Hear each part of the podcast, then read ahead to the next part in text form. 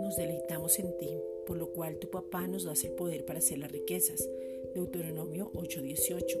Nos das la sabiduría para ser buenos administradores. Santiago 1:5.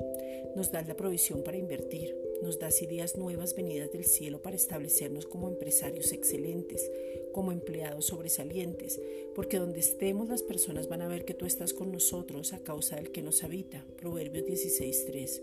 Tú nos das mucho más abundantemente de lo que pedimos o entendemos y según nuestra capacidad.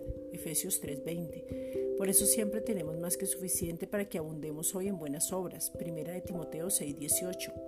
Tu palabra es verdad, por tanto hablamos lo que tú has dicho y somos levantados, prosperados, exaltados y puestos muy en alto a causa del que nos habita. Isaías 52:13. Para anunciar las virtudes de aquel que nos llamó de las tinieblas a tu luz admirable. Primera de Pedro 2:9. Y por quien nos movemos, somos y existimos. Hechos 17:28. Padre, en el nombre de Jesucristo te pedimos que podamos tener un encuentro personal contigo y nos transformes en nuestra manera de pensar.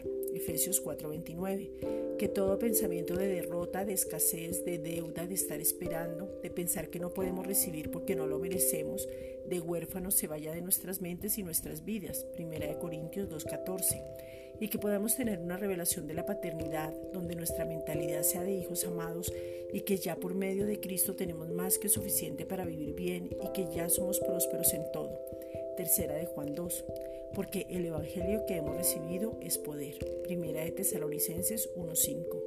Gracias Padre.